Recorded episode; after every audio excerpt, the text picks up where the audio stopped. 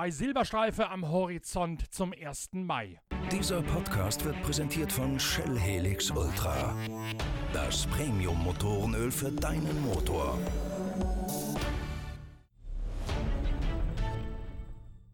Wird am Ende doch alles vielleicht nur halb so schlimm? In der neuen Ausgabe der Zeitschrift Pitwalk, die am heutigen 2. Mai auf den Markt kommt, gibt es gleich zwei große Geschichten, die Anlass zu Hoffnung geben. Hoffnung darauf, dass Covid-19 den Motorsport zwar am Schlawittchen gepackt hat, aber doch nicht ganz so fürchterlich durchschüttelt, wie das mancherorts schon befürchtet wird. Grund zur Hoffnung sind die Aktivitäten bei Porsche in Weissach und bei Ferrari in Zusammenarbeit mit Shell Helix Ultra in Maranello bzw. in den Shell-Laboren in Hamburg. Mit diesen beiden Kernthesen aus der neuen Ausgabe von Pitwalk beschäftigt sich auch dieser Pitcast, denn wir hinterfragen noch einmal ein bisschen das, was dort in der neuen Ausgabe dargereicht wird.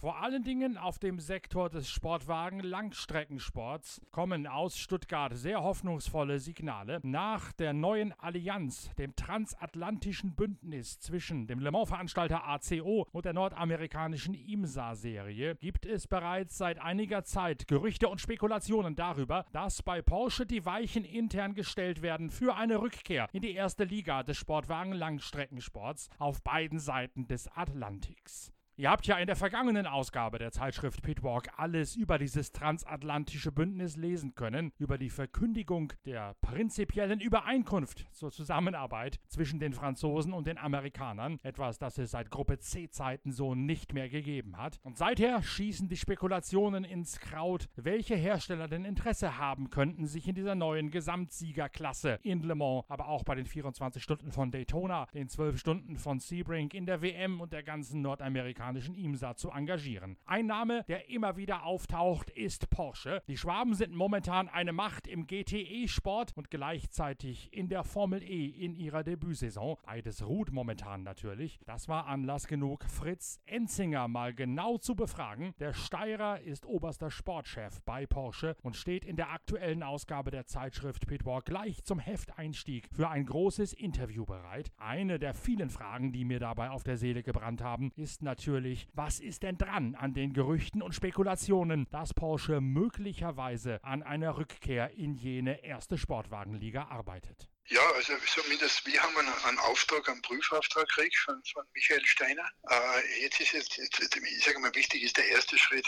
Klar weiß man ungefähr, in welche Richtung das geht, aber tatsächlich das abgesegnete Reglement soll es gehen. Und dann prüfen wir das. Das heißt, wir haben ein kleines Team, es ist eine Vorkonzeptphase, was das für uns bedeuten würde. Ich habe mal irgendwo gehört aus einer recht zuverlässigen Quelle, dass euer Steven Mieters ohnehin schon an einem High-Performance Super Sportwagen respektive Sportwagenmotor dran gewesen ist. War das Na, so eine Hypercar-Übung oder war das was anderes? Nee, also Hypercar war für uns überhaupt nie ein Thema. Hypercar war für Porsche äh, definitiv kein Thema, weil das einfach von den Kosten her äh, und, und das wäre LMP raus, Hypercar rein, macht überhaupt keinen Sinn. Jetzt, durch das entsteht, dass man wieder wirklich ein Auto, aber auf Basis Richtung DPI, also deutlich kostengünstiger als, ein, als ein Hypercar und dann für zwei Meisterschaften hätte. Das macht es interessant und daher war dieser Prüfauftrag. Und die, die LMDH wäre dann der Weg zurück, wie es früher mal war, zu Gruppe C-Zeiten IMSA und Europa beschicken zu können. Ja, wenn, also so ist der Prüfauftrag, wenn du jetzt wirklich ein Auto, das ident ist, so wie der, das war der Vorteil vom ESR, dass du mit dem identen Auto sowohl in der IMSA als auch in der WEC, aber halt immer nur um den Sieg in der Kategorie GTE. Mhm. So, jetzt hätte ich das gleiche, äh, wieder ein Auto für zwei wichtigsten, oder die Weltmeisterschaft WEC und IMSA und könnte in jeweils in den beiden um einen Gesamtsieg fahren. Und das hat natürlich schon was. Also von dem her, wenn die Kosten überschaubar sind, auf den Level DPI sind und die kann sowohl die WEC einen Gesamtsieg fahren als auch in der, in der IMSA ist natürlich schon interessant und deshalb war der Prüfauftrag. Wie lange dauert so ein Prüfauftrag, wenn ihr da mal mit anfangt, euch das anzuschauen? Nee, du brauchst ungefähr zwei Monate, dass du einfach wirklich das äh, gut bewerten kannst. Dass, die, dass du einfach prüfst, was das Auto, was das motorseitig bedeutet, was das fürs Auto bedeutet und äh, dass die Kosten einschätzen kannst und die Kapazitäten, die es brauchst. Und dann magst du aus dem Ganzen wieder eine Vorlage und das legst du den Vorstand vor. Und dann Und so, der Plan war ja, dass das in Siebring äh, das Reglement kommt. Jetzt gibt es Siebring nicht, jetzt versucht man aber, glaube ich, auch, jetzt, dass man das Reglement kriegt, sodass man das wirklich vernünftig bewerten kann. Äh, wie das jetzt natürlich in der ganzen Situation mit Corona ist, jetzt sind wir aber bei Corona schon, äh, kann ich nicht beurteilen. Noch mehr und weiterführende Erläuterungen zum möglichen Comeback von Porsche in Le Mans in Liga 1, aber auch zur internen Struktur von Porsche Motorsport in Weissach, zu den Auswirkungen des Covid-19-Virus auf die Planungen und zum Einstieg und der Umsetzung in die Formel E. All das findet ihr in dem großen Interview mit Fritz Enzinger in der neuen Ausgabe der Zeitschrift Pitwalk, die seit Samstag im Handel ist.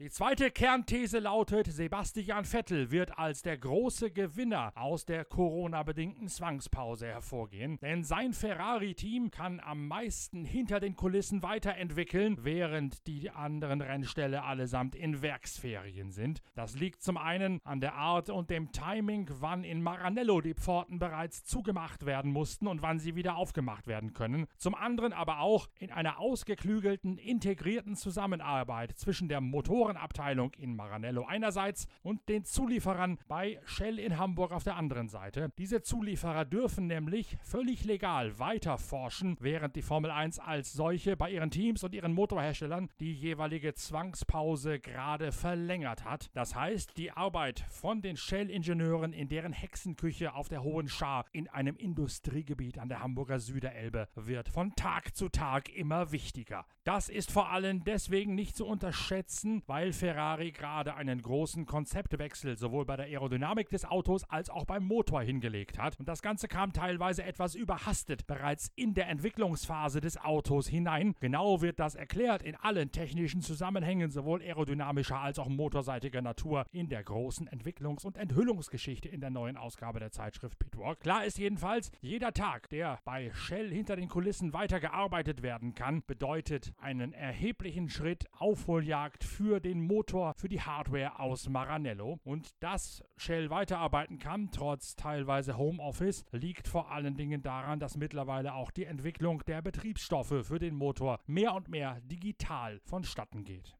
Matthias Eggenstein ist bei Shell in Hamburg der Projektleiter für die integrierte Zusammenarbeit von Shell Helix Ultra mit Ferrari und auch mit BMW im deutschen Tourenwagen Masters. Und Eggenstein erklärt ganz genau, wie man trotz Covid-19 und trotz Zwangspause weiter an den Ölen arbeiten kann.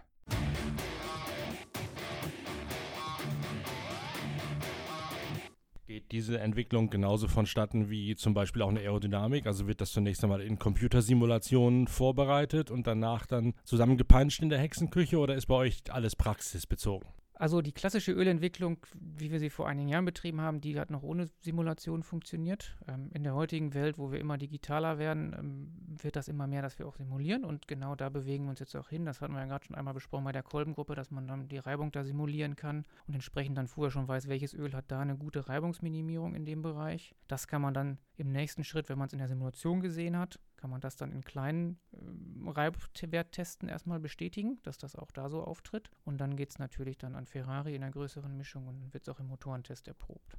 Welche Bereiche kann man alle simulieren und welche sind derzeit noch unmöglich zu simulieren? Also die Kolbengruppe ist für uns der wichtigste Punkt, den wir uns anschauen, weil da der größte Teil der Reibung beigetragen wird. Ähm, man kann sich aber auch alle anderen Bereiche angucken. Wir können uns den Kurbeltrieb angucken, wir können uns auch den Ventiltrieb angucken. Das alles ist, ist simulierbar.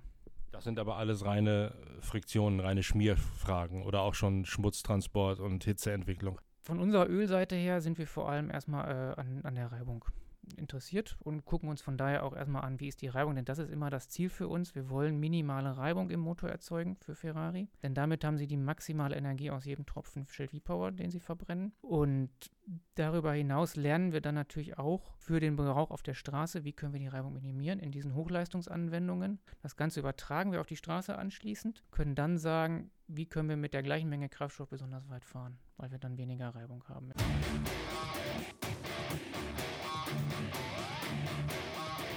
Natürlich müssen wir auch das bedauerliche Thema des Audi-Ausstiegs aus dem deutschen Tourenwagen Masters thematisieren. Da ist diese Woche mit der Pressemitteilung aus Ingolstadt ein Kartenhaus zusammengebrochen. Allerdings kommt das Ganze nicht unvorhersehbar, ganz im Gegenteil. Hinter den Kulissen hat sich bereits seit einiger Zeit angedeutet und angekündigt, dass Audi dem Motorsport mit Verbrennungsmotoren komplett entsagen wird. Einzige Ausnahme der Kundensport, auch das erklärt Fritz Enzinger im großen Interview mit der Zeitschrift Pitwalk. Er erklärt sehr genau, warum der Kundensport weiterhin wichtig und auch lukrativ für Hersteller ist. Für Audi jedenfalls mit der neuen Ausrichtung, maßgeblich eine hybridisierte und elektrifizierte Marke zu werden, hat das deutsche Tourenwagen Masters in der derzeitigen Form kaum noch Sinn ergeben. Man hätte es zwar weiterhin nutzen können, allerdings große Aufwendungen betreiben müssen, um da konkurrenzfähig zu bleiben und die Message richtig rüberzubringen. Und das war es dem Vorstand nicht mehr wert, zumal es hierbei nicht nur um eine reine motorsportliche Entscheidung geht, sondern um eine konzernpolitische insgesamt. Darum kam, so zynisch das klingen mag, das Virus dieser Entscheidung auch gerade recht, denn so konnte man in der öffentlichen Kommunikation guten Gewissens alle Schuld auf die wirtschaftlichen Folgen von Covid-19 abladen, nach dem Motto, das Virus kann sowieso keiner leiden, da können wir es auch vorschieben für eine wirtschaftspolitische Entscheidung von ganz, ganz anderer Tragweite. Scheint aufgegangen zu sein, denn die Kommunikation ist in der Tat draußen so angekommen, dass das sehr bedauerlich sei, aber in gewisser Weise auch unabwendbar. Tatsächlich steckt dahinter natürlich eine Argumentationskette, die von Covid-19-Folgen getrieben wird. Man möchte auch im Ersuchen der Politik möglichst weitgehende Zugeständnisse für die Wiederbelebung des Automobilmarkts insgesamt abzuringen, vor allen Dingen darstellen, dass man alles unternimmt, um die Marke zukunftsfähig aufzustellen. Man elektrifiziert, man setzt auf Hybridantriebe, man gibt kein Geld für Motorsport mit in der Wahrnehmung teils rückwärtsgewandten Techniken mehr aus und spart sowieso, wo man kann, um seinen Teil dazu beizutragen, gut durch die Krise zu kommen. Damit sei nun aber auch die andere Seite, sprich die Politik am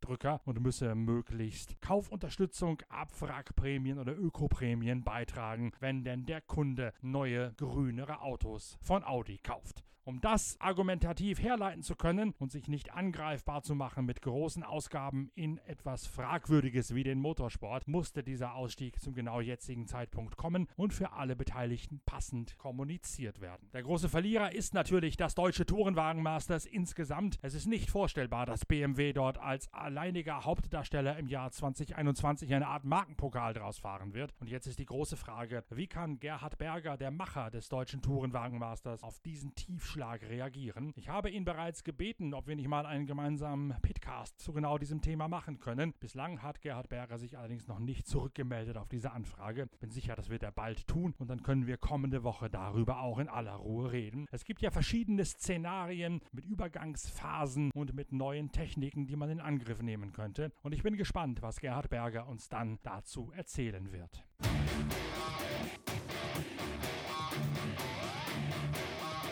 Neuigkeiten gibt es auch rund um die Nordschleife, dort wo die Furcht momentan am allergrößten ist, dass Covid-19 ein arg gerupftes Feld hinterlassen wird. Es gibt einen Gesundheitsplan, den der Deutsche Motorsportbund für den ganzen Motorsport in Deutschland ausgearbeitet hat. Er hat das groß kommuniziert. Tatsächlich handelt es sich hierbei um eine Ableitung jenes Hygieneplans, den der Deutsche Olympische Sportbund auch für alle Sportarten aufgestellt hat. Der DMSB hat ihn abgeleitet und abgewandelt für die Bedürfnisse des Motorsports. Und darin sind auch sogenannte Geisterrennen vorgesehen. Die NLS, also die Nachfolgeserie der VLN, die ihre Rennen ausschließlich auf der Nordschleife austrägt, erwägt genau solche Geisterrennen, damit das Comeback Ende Juni gehalten werden kann, das die NLS-Muttergesellschaft VLN-VV derzeit anstrebt. Die ersten Rennen sollen auf jeden Fall ohne Zuschauer stattfinden, damit die Teams ihre Einnahme aus der Vermietung und Verpachtung von Rennwagen weiterhaben können. Und dann muss man abwarten, wie sich die Situation rund um die Großveranstaltungen und deren Verbot durch die Politik weiterentwickelt im Hinblick aufs 24-Stunden-Rennen, das ja in den September hinein verschoben worden ist.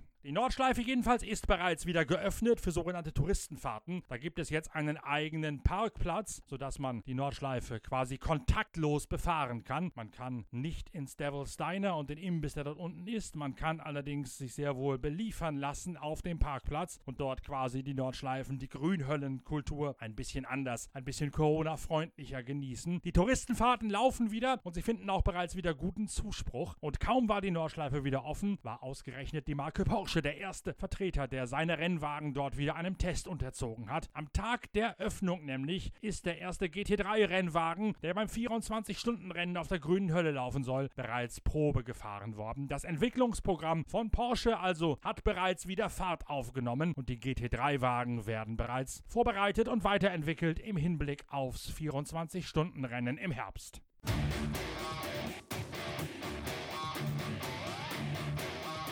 Wie es sonst weitergehen kann mit dem Motorsport ohne Audi und mit einem Fokus auf mehr private Teams, das steht bereits im Editorial der neuen Ausgabe der Zeitschrift Pitwalk. Denn wie gesagt, der Ausstieg von Audi hat sich lange abgezeichnet und es ist klar, dass der Motorsport nach Corona ein neues Gesicht bekommen wird. Warum nicht alles schwarz zu sehen ist, das habe ich im Editorial geschrieben und auch auf wen man sich künftig wird verlassen können, um den Karren wieder aus dem Dreck zu ziehen. Also lest das Editorial, kauft euch am besten sofort noch vom Wochenende die neue Ausgabe der Zeitschrift Pitwalk. Seit dem 2. Mai, seit dem heutigen Samstag, ist sie im gesamten deutschsprachigen Raum im Handel. Ihr könnt sie natürlich auch jederzeit via shop.pitwalk.de per E-Mail bestellen oder auf der Internetseite pitwalk.de direkt den Shop besuchen. Dann kriegt ihr sie direkt nach Hause geliefert. Wir arbeiten derweil fleißig weiter an den nächsten Ausgaben von Pitcast, eurem Lieblingspodcast in Sachen Motorsport. Ich freue mich auf euch, wünsche ein schönes Wochenende. Munter bleiben, euer Norbert Okenga.